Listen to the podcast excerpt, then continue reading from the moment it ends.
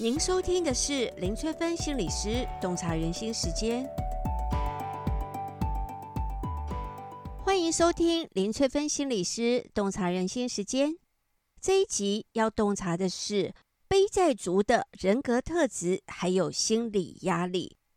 最近有艺人的欠债新闻呢，不断的出现在媒体上面。我也有上线挖挖去探索背债族的人格特质跟心理压力。但是令人不解的是，明明是很会赚钱的人呢，何以会欠下这么巨额的债务呢？我有一段时间呢，有参与卡债之商的工作，发现很多人之所以会积欠大量的债务，主要的原因其实跟人格特质跟用钱的态度是息息相关的，反而跟经济景气并没有那么大的关联。大体上来说呢，背债族的人格特质大概有下面这几种类型。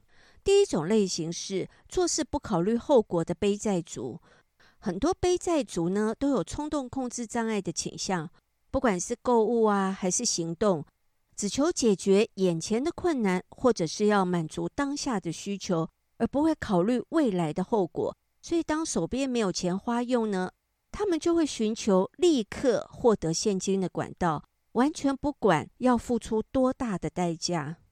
第二种是养成借钱习惯的背债族，借钱对这类型的背债族来说呢，可说是家常便饭。过去找朋友周转钱，现在的对象换成银行或高利贷。这类型的背债族心思比较没有放在还款上面，为了借到钱，他们的演技可能是一流的哦，说辞也都很感人，目的就是要想尽办法让别人掏出钱来借给他。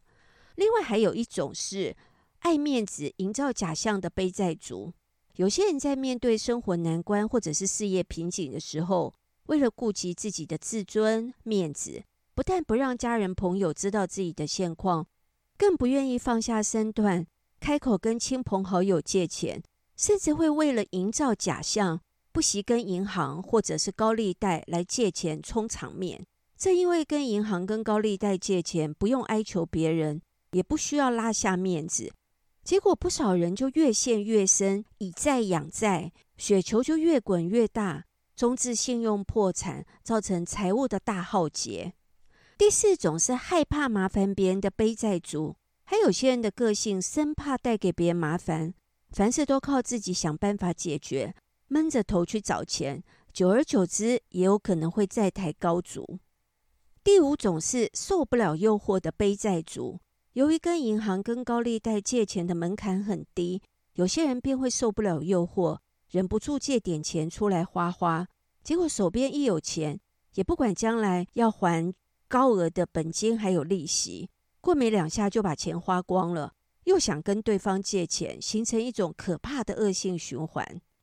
所以，如果要借钱给别人钱呢，最好要先评估一下对方的人格特质哦，不然之后。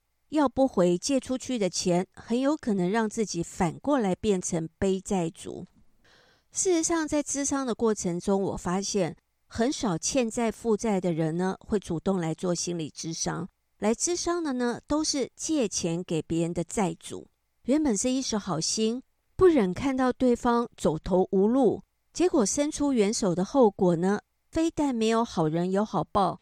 反而把自己推向痛苦懊恼的深渊。我认识一个朋友呢，有一天夜里接到一位远房亲戚打来的求救电话，对方边哭边说：“实在想不出来还有谁可以救自己一命，只有你能够帮这个忙。我现在人在地下钱庄的手中，对方威胁，如果不立刻还钱，就要给我断手断脚，怎么办？我真的走投无路了。”人命关天，总不能眼睁睁的看着亲戚变成残废。朋友一时心软，没有多做思考，就答应对方筹钱救人。结果对方一拿到钱，就从这个地球上消失，再也不见人影。这下情势逆转，换成朋友跟亲戚哭诉求援，拜托对方还钱。基本上装可怜的人呢，就是利用别人的罪恶感来操控对方。他们不会直接说出自己的想法跟需要，会借着一句又一句的可怜台词，试图让别人良心不安，进而借钱给他们。这个时候呢，最好告诉对方，我的能力有限，没有办法按照你的期望来帮助你，我只能够为你做到什么。只有面对并且承认自己的能力有限，才能抵挡他们的苦苦哀求。如果不是习惯性跟别人借钱的背债族，一旦有债务的压力，常常会出现下面这些身心状态。很常见的是，白天惶恐不安，晚上无法入睡。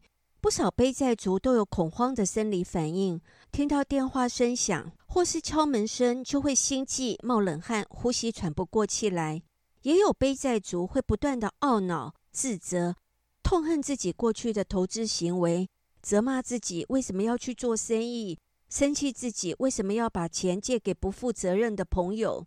而当朋友远离、亲人担忧，背债族会觉得周遭人都看不起自己。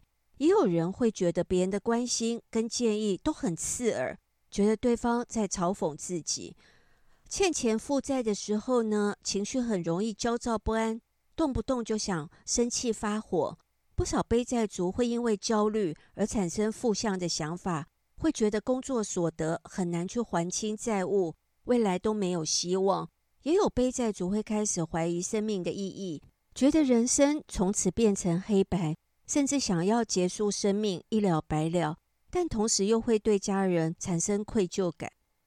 从事卡债之商的过程中，我发现可不可以把债务还清，有一个关键的重点，就是相信自己可以还完债务，人生可以有新的开始，这是很重要的。同时评量自己的身心状况，寻求有用的资源，帮助自己还清债务。最后还要探索欠钱负债的真正原因。改变背债的人格特质，还有金钱的使用习惯，才能够让人生无债一身轻。这一集就跟大家分享到这里。如果大家想要了解什么行为代表什么样的心理意涵，都可以留言给我哦。我们下集再见喽。